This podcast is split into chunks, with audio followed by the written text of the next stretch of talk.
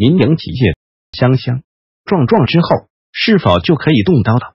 作者蔡慎坤，编者按。无论习近平怎样与民营企业和民营企业家套近乎，趁他们是自己的人，还是浙江车书记说要让民营企业香香的、壮壮的，都没有说以后的事。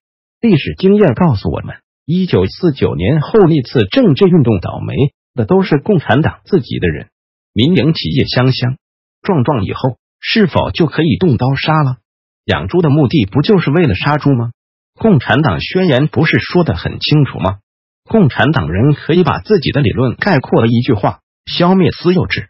我们可以唤醒沉睡的人，但永远唤不醒假装沉睡的人。浙江的书记很会观察风向，大胆提出要把民营企业家搞得香香的，把民营经济做得壮壮的。然后呢？书记并没有说然后，但对于民营企业家来说。最关心、最惶恐的是把民营企业家搞得香香的，把民营经济做得壮壮的之后，最终会有什么样的结局？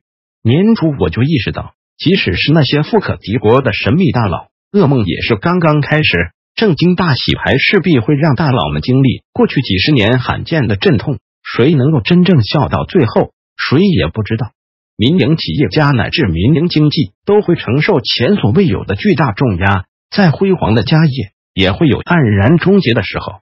九月上旬，一篇民营经济离场论的文章在坊间激起轩然大波，让许多原本就疑惑政策环境发生变化的民营企业更加躁动心慌。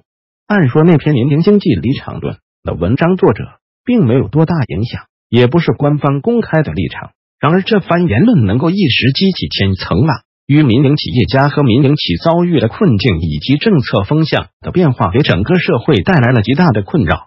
民营企业和民营企业家的生存状态，既有例行去产能、防控金融风险、加大环保力度等宏观因素的影响，也有中美贸易战带来的外部环境的改变，还有政府部门、金融机构明里暗里的歧视、税费负担沉重造成的营商环境的恶化。民营企业面临的问题包括产品技术含量低、利润低、税复杂、税负重、融资难、融资贵，以及莫名其妙的任意打压。民营企业家普遍缺乏安全感。所谓的安全感，心理学上的定义是渴望稳定、安全的心理需求。按照马斯洛需求层次理论，其属于仅次于生理需求的基本需求。安全感是对可能出现的对身体或心理。的危险或风险的预感，以及个体在应对处置时的有力无力感，主要表现为确定感和可控感。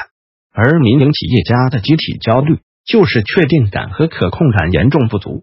民营企业家对自身未来前景充满了忧虑，这种忧虑在不同层次的企业家身上都有不同程度的体现。在现实中，侵犯民营企业资产的事例时常发生，连马云也认为，历史上先出头的企业家。最终的结果大多不理想，因此也会有恐惧。而胡润富豪榜的调查报告显示，百分之六十以上的富豪想要移民，保障人身安全和财产安全是富豪们移民的主要诉求。民营企业家起家时，所谓第一桶金往往都不合法。对于所谓原税问题，就成了悬在民营企业家头上的达摩克利斯之剑。再加上中国人骨子里轻视商人，商人重利轻别离。为富不仁，打土豪分田地，万恶的资本家压榨剥削，几千年来轻商文化和几十年的宣传，已经内化到每个人的心底。民营企业家根本得不到真正的尊重。一个开纺织厂的小企业老板称，去年的营收是八千多万，毛利润六百多万，其中包括城建税、教育附加费、印花税、房产税。土地使用税等税费就占了毛利润的百分之十一以上，再加上销售、管理、物流费用和银行利息，最后落到口袋里的只有三十多万，还不如一个职业经理人赚得多。如果把厂房出租，一年租金一百八十多万，去除各项费用还剩一百三十万，因此小企业老板决定关闭工厂，直接出租。